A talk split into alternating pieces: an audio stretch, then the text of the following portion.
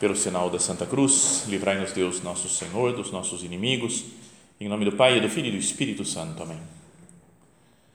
Meu Senhor e meu Deus, creio firmemente que estás aqui, que me vês, que me ouves. Adoro-te com profunda reverência.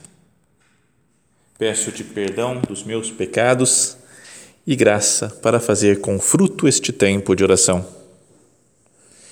Minha Mãe Imaculada, são José, meu Pai e Senhor, meu anjo da guarda, intercedei por mim.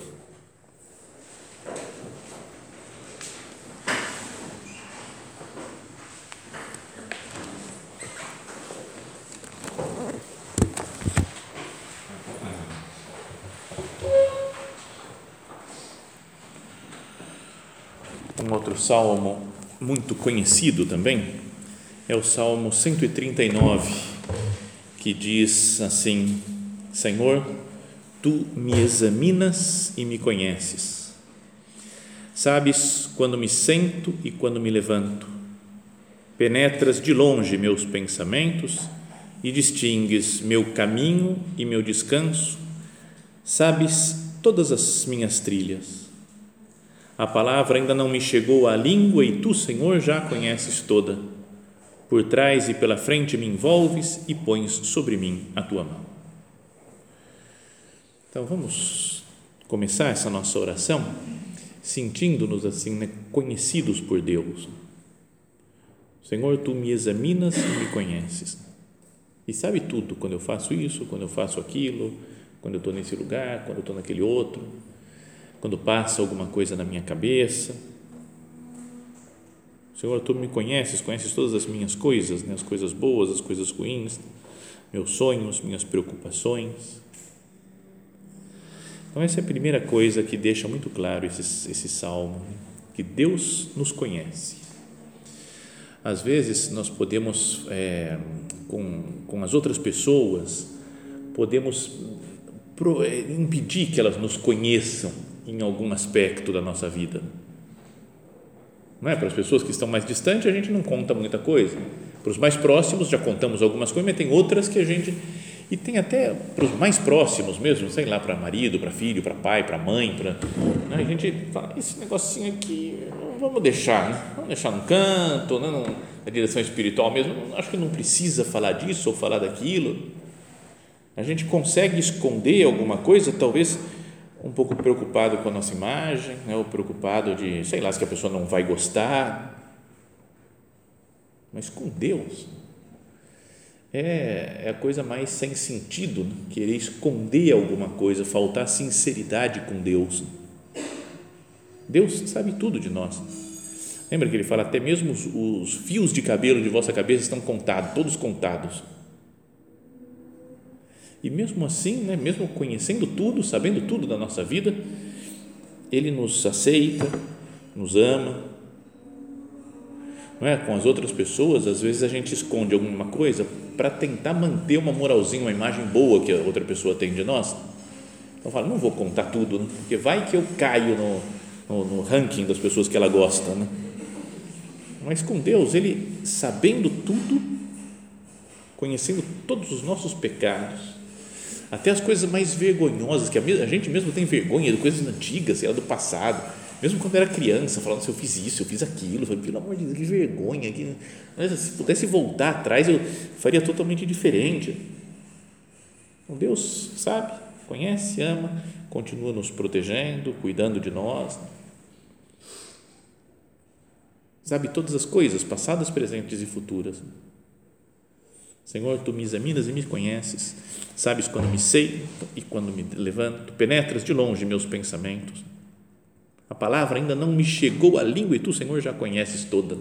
Coisas que estão na nossa cabeça, só que eu estou pensando em dizer e que a gente não consegui me segurar, não falei aqui. Sabia, achei melhor não dizer, consegui me segurar. Para Deus, Ele já sabe o que a gente fez, sabe até que a gente pensou, sabe que a gente conseguiu se segurar, sabe tudo. Depois desse início, fala algo semelhante a isso também, mas não é só do conhecimento que Deus tem de nós, mas de que Ele está em todo lugar. super conhecida essa frase também, é até música, uma das músicas de igreja, assim, eu li esse negócio e fica a musiquinha na cabeça, eu queria tirar e não, nem conseguia, mas porque fica na cabeça, né? para onde irei longe do teu espírito, para onde fugirei da tua presença? Então vinha a música, afastava, não, pera, deixa, deixa eu pensar no que eu estou, como é que era a música mesmo? Em volta, outra fica cantando a musiquinha. Bom, para onde irei longe do teu espírito? Para onde fugirei da tua presença? Se subo ao céu, lá estás se desço ao abismo, aí te encontro. Se utilizo as asas da aurora para ir morar nos confins do mar, também lá tua mão me guia e me segura tua mão direita. Se eu digo que ao menos a escuridão me esconda e que a luz se faça noite ao meu redor, nem as trevas são escuras para ti e a noite é clara como o dia, para ti as trevas são como luz. Então é outra coisa que é impossível sumir da presença de Deus. Né?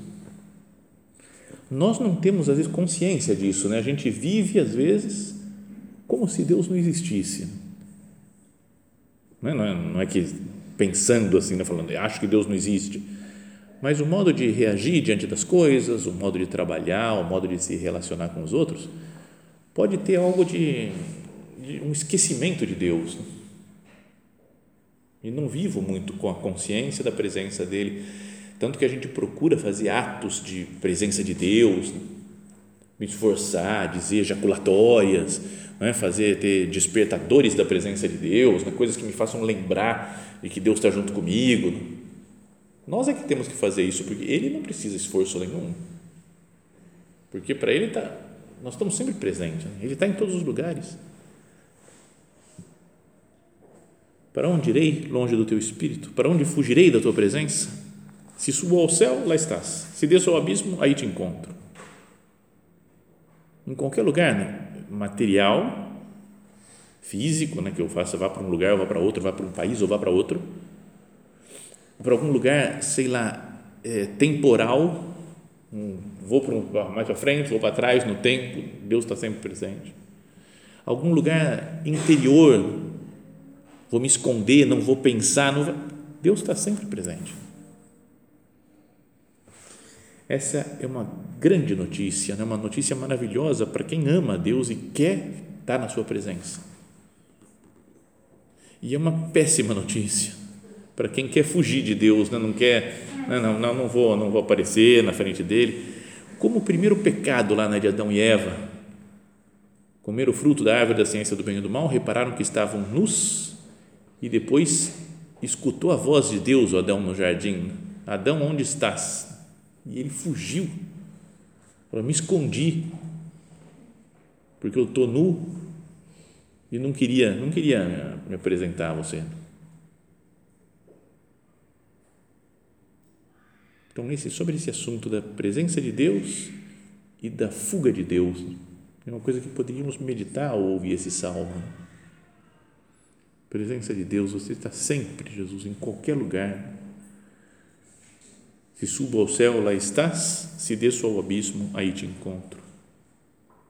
Mesmo nas situações de, de santidade ou de pecado ou de tudo, Deus está sempre presente. Eu busco essa presença ativamente, né, querendo me lembrar disso, de que Deus está comigo? Ou fujo da presença de Deus. Para onde irei? Longe do teu espírito. Para onde fugirei da tua presença? Então, essa é a segunda parte né, do, do, do texto aqui do Salmo. A primeira, essa daqui que falávamos que, Senhor, tu me conheces, né? me examinas, me conheces, sabe tudo, todos os meus pensamentos, né? Deus sabe tudo. Além de saber tudo, Ele está em todo lugar, em todas as situações, em qualquer circunstância. Ele está presente, não tem como eu fugir da presença dele, me afastar né, da, da realidade da presença de Deus na minha vida. E depois, mais para frente, fala: Foste tu que criaste minhas entranhas e me teceste no seio de minha mãe. Então, desde o começo, foi Deus que foi nos fabricando, foi fazendo como Ele queria que nós fôssemos fisicamente, espiritualmente, animicamente. Eu te louvo porque me fizeste maravilhoso. Isso daqui para soberba é legal, oração legal essa daqui, né? para pessoa soberba. Obrigado, meu Deus, porque você me fez maravilhoso. Né? Você me fez uma pessoa incrível. São admiráveis as tuas obras, mas não nesse sentido só de nós somos, mas que, pensa, cada ser humano é uma obra maravilhosa de Deus. Né? É? é um poder, uma capacidade, uma. É, não sei, perdão, é uma bobagem isso. É uma bobagem. Mas é, quando eu vou pegar uma coisa no bolso da batina, sabe que bolso de batina é gigante, né? É, é muito maior que outros bolsos por aí. Então dá para colocar um monte de coisa. E além do mais, tem uma, uma passagem na batina que alcança a calça que está por baixo. Então você tem quatro bolsos: os dois bolsos das calças e depois dois bolsos da batina, que são grandes. E eu vou colocando coisas, vou guardando, guardando. Está cheio de negócio aqui. Pode ter terço, crucifixo, remédio, né, outro né, papel que eu guardei, recados, um monte de coisa. E aí eu falo, ah, eu tenho que pegar algum negócio, né? Tenho que pegar o crucifixo. Põe a mão no teu, no, no Faz assim. Procura um pouquinho e acha o crucifixo. Olha só, ó, crucifixo. Tem um monte de coisa aqui, mas eu sei que eu peguei o crucifixo. Não é incrível isso? A máquina do ser humano que sem olhar, sem nada, eu fui lá, toquei um monte de coisa. Tinha uns textos, tinha uns papéis, uns remédios e para aqui está o crucifixo. Como é que faz uma máquina que a gente pudesse construir que é sensível a isso daí também? Eu, né, eu não olhei. A gente fala, não, para encontrar um negócio a gente tem que olhar e ver. Não, não precisa. Né? Basta sentir, é isso daqui. Não sei, é bobagem, digo que é bobagem esse negócio, mas pensar, meu Deus, você nos criou de uma maneira tão perfeita uma pessoa, um ser humano que tem sentimentos, que pensa, que tem memória, que se recorda das coisas, que se diverte, às vezes recordando coisas antigas né, do passado, que se emociona lembrando de coisas do passado, que projeta o futuro.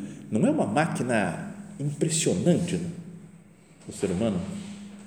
Foste tu que criaste minhas entranhas e me teceste no seio de minha mãe eu te louvo porque me fizeste maravilhoso, são admiráveis as tuas obras, tu me conheces por inteiro. Não te eram ocultos os meus ossos, quando eu estava sendo formado em segredo e era tecido nas profundezas da terra. Não é até isso daí para falar da beleza da vida. Um ser humano que vai sendo gerado no ventre materno Deus vai falar, não te eram ocultos os meus ossos enquanto eu estava sendo formado em segredo. Ainda embrião, teus olhos me viram e tudo estava escrito no teu livro.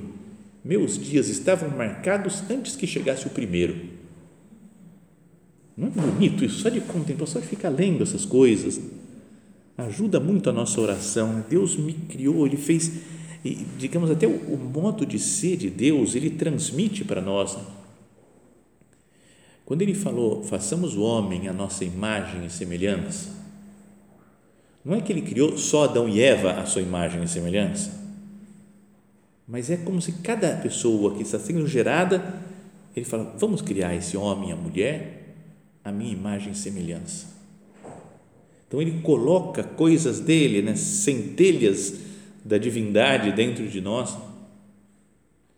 Às vezes a gente se sente ruim, né? pecador, miserável, inútil, não consigo fazer nada. Lembra disso? Né? Você foi feito a imagem e semelhança de Deus. Né? Deus nos criou, foi, foste tu que criaste minhas entranhas. Não posso falar mal de mim assim, né? à toa. Foi Deus que me criou. Né? Eu te louvo porque me fizeste maravilhoso, são admiráveis as tuas obras. Não te eram ocultos os meus ossos quando eu estava sendo formado Ainda embrião, teus olhos me viram e tudo estava escrito no teu livro. Meus dias estavam marcados antes que chegasse o primeiro. Então, essas três coisas é que eu queria que nós pensássemos sobre esse salmo. Primeiro, que Deus nos conhece por inteiro, totalmente, mais do que nós mesmos. Depois, que Deus está em todos os lugares, em todas as circunstâncias. E o terceiro é que Deus nos criou a sua imagem, a sua semelhança e nos fez colocando coisas dele. Tem algo de divino em cada criatura humana. E a partir daí, podíamos meditar sobre a oração. Esse é o tema, se quisesse um tema né, para essa meditação, é falar da oração, mas pensando nesses três aspectos: Deus sabe tudo, Deus está em todo lugar e Deus nos formou a sua imagem e semelhança. Então, se Deus sabe tudo, não deveria conversar com Ele com muita paz, muita abertura, sem nada de anonimato. Né? O nosso padre falava do perigo do anonimato na oração. Né? A gente vem para a oração, fala coisas bonitas, né? até usando meio fórmulas típicas de oração. Ó oh, Senhor, tu que és tão grande e poderoso, protege-me na adversidade. Sabe, você fala umas coisas assim meio. Né? Que, tá bom, tá, entendi, né? mas, mas é pouco pessoal. Né? Talvez porque às vezes doa um pouco para nós fazer oração sincera. Não é quando a gente está errado em alguma coisa, está brigando com alguém e vira aqui e fala assim: será que eu tenho razão nisso? E se eu tiver errado? Me ajuda, me dá luz para saber, Jesus. Eu quero de verdade, eu quero entender isso daqui. Ó. Por que, que isso acontece? Falava que nós queremos, às vezes, fazer, ter uma boa figura, boa imagem diante das pessoas, mas procurar ter uma boa imagem diante de Deus é uma bobagem, né? quer dizer, não é que a gente tem que estar bem diante de Deus mesmo, mas querer enganar Deus, não vou contar essas coisas para Deus, porque ele vai pegar mal, vai que ele descobre que, ele, que eu fiz isso. Não é isso? No dia do juízo, eu já falei isso outras vezes, mas eu imagino Jesus lá sentado olhando nosso julgamento. Né? Ele olha, fica olhando. E a gente fala, e aí, Jesus, bem, aí como é que está, Jesus? Será que eu passei, e aí vou para o céu, vou para o inferno? E Jesus fica olhando. Eu falei, não, Jesus, tem que ver, não, tudo bem, eu sei, eu sei que eu fiz umas coisas erradas, não, tá certo, mas também, sabe como é que é, né? Às vezes umas tentações fortes, né? Era meio difícil. A situação que eu vivi, não é? tem aquele, aquele negócio que você pode estar pensando que eu fiz assim, mas no fundo, Jesus, eu estava pensando, deixa eu te explicar, por que, que eu agi assim? E Jesus só olhando, que, que ela está me explicando? Eu sei tudo. Não é como o olhar de Jesus para São Pedro, né? quando São Pedro negou três vezes, passa Jesus, fala no Evangelho de São Lucas, passou e fixou o olhar em Pedro, olhou. Já pensou? Ele fala: Eu não tenho que dizer nada. Jesus sabe tudo. E saiu para fora e chorou amargamente. Vamos pensar né, na nossa oração, no olhar de Deus. Não é um olhar só para me recriminar, né, para falar, ah, você está me enganando, está me... mas um olhar de, de alguém que fala, eu te conheço inteiro. Tu me examinas e me conheces, sabes quando sento e me levanto, penetras de longe os meus pensamentos, distingues meu caminho e meu descanso, sabes todas as minhas trilhas. A palavra ainda não me chegou à língua e tu, Senhor, já conheces toda. Por trás e pela frente me envolves e pões sobre mim a tua mão. Então aí vem como que na oração um desejo, uma, uma necessidade né, de estar totalmente aberto a Cristo e fala, Senhor, pode entrar na minha alma, que você já conhece tudo. Vasculha lá, me fala onde eu tenho que limpar, o que eu tenho que purificar, o que você quer reformar, meu Deus, como você quer transformar a minha vida.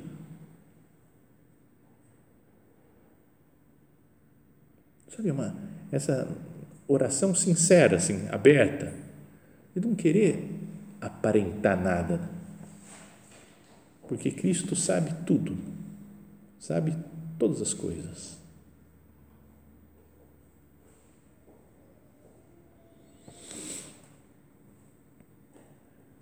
Depois, aquele segundo ponto que falávamos, né, que Deus está em todos os lugares. Para onde irei, longe do teu espírito, para onde fugirei da tua presença? Se subo ao céu, lá estás. Se desço ao abismo, aí te encontro. Deus está em todo lugar. Então a nossa oração deve ser algo contínuo. Que está certo, é necessário né, reservar um tempo para Deus, fazer as nossas meias horas de oração, para conversar com Ele, para escutar o que Deus tem para dizer, né, para não entrar na, na frenesi do dia a dia, né, na correria. Mas também, se Deus está em todo lugar, eu devo viver num espírito de oração contínua. Né? No meio dos trabalhos, né? da vida cotidiana, enquanto cuido dos, dos filhos, enquanto converso com as outras pessoas, enquanto saio e vou para o meu lugar de trabalho. O mundo real é o nosso local de encontro com Deus. Né? Tem aquela homilia do nosso padre, né, do amar o mundo apaixonadamente, que ele fala isso, né, que tinha teorias teológicas né, de qual que é o lugar da santificação, onde tem que estar o cristão. Né? E ele fala, o mundo é o lugar do nosso, da nossa santificação, não é a igreja, uma sacristia. Também é, né, porque a gente pode estar na igreja, pode estar na sacristia, é qualquer lugar, é o mundo inteiro. Em qualquer lugar que eu esteja, aí é o lugar de encontro com Deus. fala daquela do encontro dos em outra meditação acho né? que ele fala do encontro de dos dois discípulos de Emaús com Jesus e que Jesus se revela a eles no caminho de Emaús e ele fala Emaús é o mundo inteiro porque Deus tornou divinos todos os caminhos da terra em todos os cantos em todas as situações do mundo a gente pode se encontrar com Deus como aqueles dois discípulos se encontraram com Jesus ressuscitado. Eu tenho isso presente, tenho isso claro, ou eu acho que a oração vai ter que ser para ser feita só nas, sei lá, nas situações ideais, né? Lembra na CNTP que a gente aprendia no colégio, as condições normais de temperatura e pressão? Pensa daqui, quando tem isso daqui, as condições normais de temperatura, aí sim eu vou conseguir fazer oração. Tem um lugar, tem horário, horário seguido, meia hora, direitinho, sem ninguém me atrapalhar, aí eu vou fazer a super oração. Mas às vezes não dá, né? a vida não é tão organizada assim. Ah, então, por exemplo, já vi alguém falando isso, né, de que a gente, às vezes, sei lá, você tem um trabalho fora e volta de ônibus para casa e pega trânsito, e aí você sabe que vai chegar em casa e vai ter um monte de coisa para fazer e não, não, tem, não tem como, né? Fala, vou ter que fazer oração no carro, tenho que fazer no ônibus que eu estou voltando. Não é, não é que eu vou falar assim, meu lugar de oração é sempre o carro, porque eu fico mais distraído, mas, mas se não deu certo, eu tenho que fazer, o lugar de minha santificação é no mundo, né? Então não tem problema também, de vez em quando, que não seja só um decidi, organizei, é só no carro, só no, no, no, caos. Quando tiver mais caos é que eu vou fazer oração, não é assim? Mas também, muitas vezes, tem que ser assim. Né? Já vi alguns falando também do terço, como deve se rezar o terço. Isso é uma pena, né? Porque eu tenho a teoria do terço perfeito, que é já vi uma, uma, aula, uma palestra, uma hora e meia, duas horas, uma mulher explicando como se reza o terço perfeito. E é bonito mesmo. Né? O que ela fala é super legal de meditar os mistérios, de pensar em cada Ave Maria e de ser mas é tão ideal que ele demora pelo menos uma hora e meia para rezar o terço. Então você fala assim, uma mãe de família que tem que vai à missa, faz oração, depois faz leitura espiritual, lê o Evangelho e reza o terço de uma hora e meia, duas horas, você fala, não dá. Então eu já vi gente que falou, ah, parei de rezar o terço. Falei, por quê? Porque não dá para rezar o terço perfeito. Falei, cara, reza uma Ave Maria aqui, depois no outro quarto você reza outra, depois vai contando assim, vai, quebra. Pode quebrar o terço, né? tem gente que fica preocupado, fala, pode quebrar, fala o que você quiser, né? procura, mas reza, vive na presença de Deus. Né? Deus está em todo lugar. Né? Não está só num momento especial e agora tu parou tudo e agora é o momento de falar com Deus. Mas eu tenho esse espírito de oração contínua. Me lembro de Deus no meu dia a dia. E depois o terceiro ponto né, que nós falávamos é que Deus nos formou, nos fabricou, podíamos pensar na a sua imagem e semelhança. Foste tu que criaste minhas entranhas e me teceste no seio de minha mãe. Ele que foi me criando, me deu essa participação na vida divina. São Pedro fala na sua carta, na segunda carta, acho que é que ele diz que nós somos participantes da natureza divina. Então Deus Pai olha para nós e vê a imagem de Cristo. São Paulo fala que no batismo nós fomos configurados com Cristo. Portanto, a nossa oração deve ser como a oração de Cristo, uma oração filial, confiante, que fala com naturalidade, fala com proximidade. Ele nos formou fisicamente, Deus né, nos teceu no seio da nossa mãe e continua a nos formar, nos tecer espiritualmente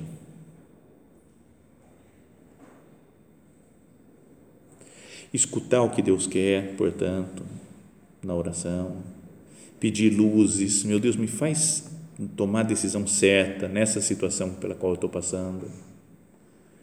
Me ajuda, Jesus, a fazer a sua vontade, não a minha. Eu gostaria que fosse assim, mas que seja feita a tua vontade.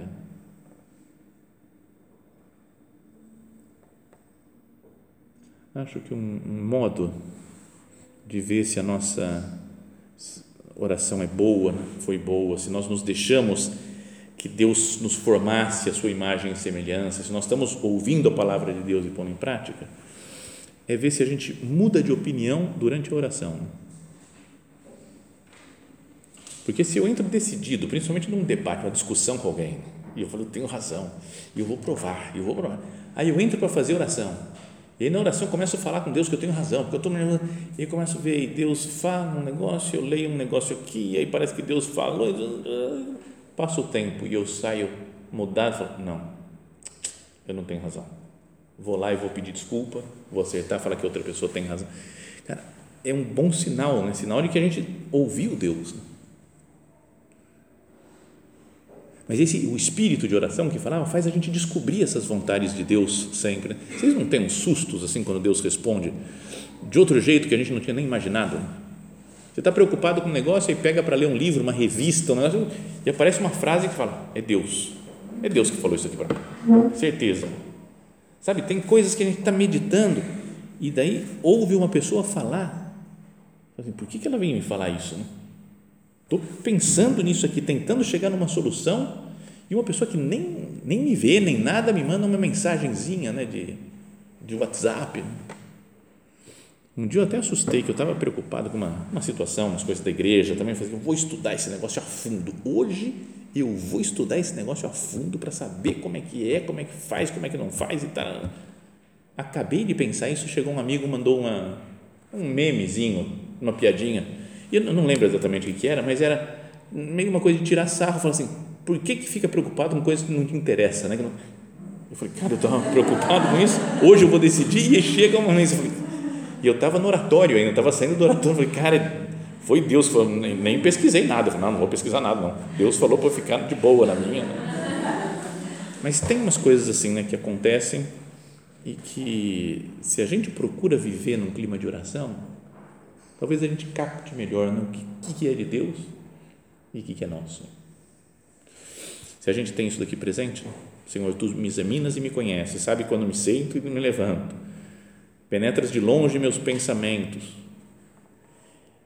E depois, para onde irei longe do teu espírito, para onde fugirei longe da tua presença? Se subo ao céu, lá está, se desço ao abismo, aí te encontro. E depois foste tu que criaste minhas entranhas e me teceste no seio da minha mãe.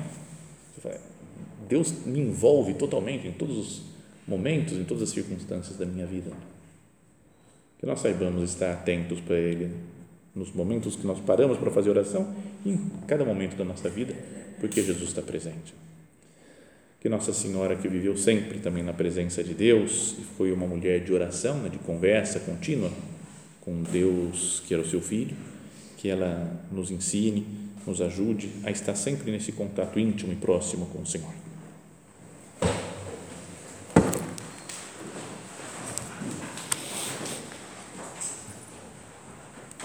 Dou-te graças, meu Deus, pelos bons propósitos, afetos e inspirações que me comunicaste nesta meditação. Peço-te ajuda para os pôr em prática. Minha Mãe Imaculada, São José, meu Pai e Senhor, meu anjo da guarda, intercedei por mim.